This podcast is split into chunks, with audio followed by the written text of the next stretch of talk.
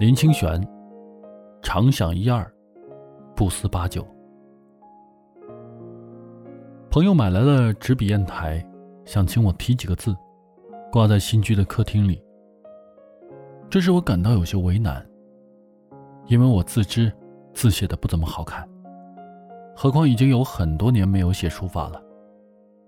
朋友说：“怕什么？挂你的字，我感到很光荣，我都不怕了，你怕什么？”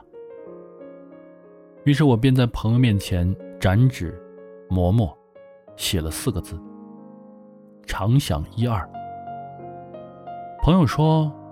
这是什么意思啊？我说我字写的不好。你看到这幅字，请多多包涵，多想一两件我的好处，就原谅我了。看到我开玩笑的态度，朋友说：“讲正经的，到底是什么意思啊？”俗话说：“人生不如意的事，十常八九。”我们生命里面。不如意的事占了绝大部分，因此活着本身是痛苦的。但扣除八九成的不如意，至少还有一二成是如意的、快乐的、欣慰的事情。如果我们要快乐的人生，就要常想那一二成的好事，这样就会感到庆幸，懂得珍惜，不致被八九成的不如意所纠结了。朋友听到后非常欢喜。抱着常想一二回家了。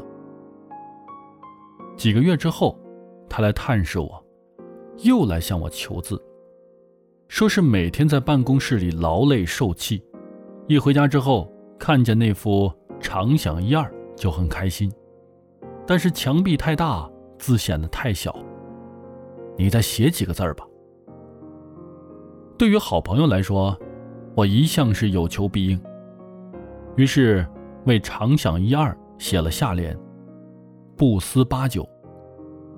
上面又写了事事如意的横批，中间随手画了一幅写意的平花。没想到过了几个月，我再婚的消息披露报端，引来了许多离奇的传说与流言的困扰。朋友有一天打电话来，说他正坐在客厅看我写的字，他说。想不出什么话来安慰你，念你自己写的字给你听。常想一二，不思八九，事事如意。接到朋友的电话使我感动。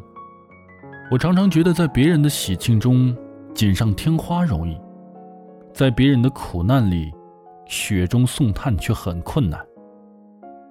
那种比例大约也是八九与一二之比。不能雪中送炭的，不是真朋友。当然，更甭说那些落井下石的人了。不过，一个人到四十以后，在生活中大概都锻炼出了宠辱不惊的本事，也不在乎锦上添花、雪中送炭或落井下石了。那是因为我们已经历过生命的痛苦与挫折，也经历了许多情感的相逢与离散。慢慢的寻索出生命中积极的、快乐的、正向的观想。这种观想正是常想一二的观想。生命已经够苦了，如果我们把几十年来的不如意事总合起来，一定会使我们举步维艰。生活与感情陷入困境，有时是无可奈何的；但是如果连思想和心情都陷入苦境，那就是自讨苦吃，苦上加苦了。在波涛汹涌的海上航行，我早已学会面对苦境的方法。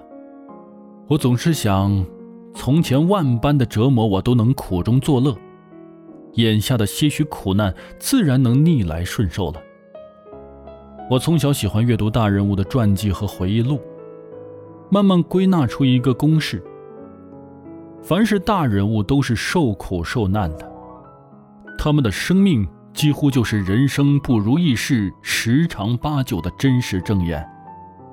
但他们在面对苦难时，也都能保持正向的思考，能常想一二，最后他们超越苦难，苦难便化成生命中最肥沃的养料，是为了他们开启莲花所准备的。使我深受感动的，不是他们的苦难，因为苦难到处都有；使我感动的是他们面对苦难的坚持、乐观和勇气。原来如意或不如意，并不是决定人生际遇，而是取决于思想的瞬间。原来决定生命品质的不是八九，而是一二。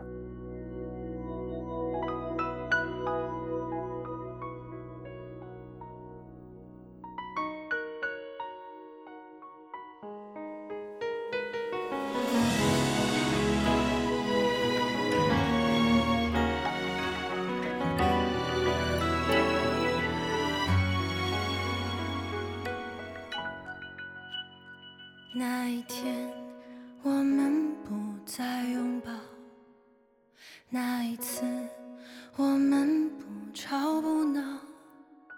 一个人安静地蜷在墙角，好像一座孤岛，无依无靠。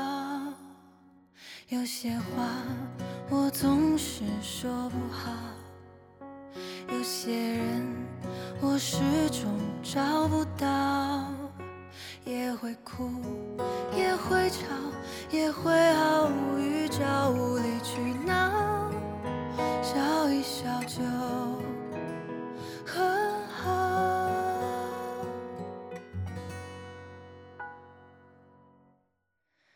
没有比你更懂我的人，不说话只要。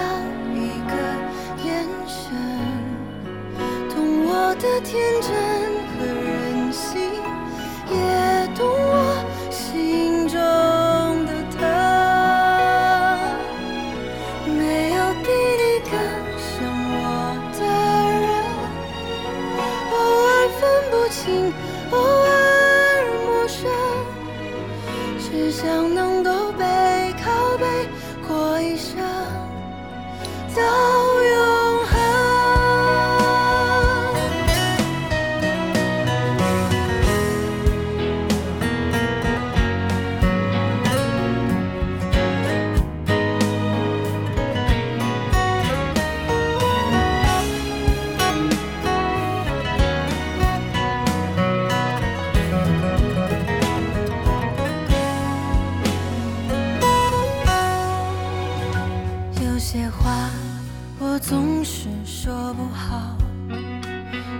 别人我始终找不到，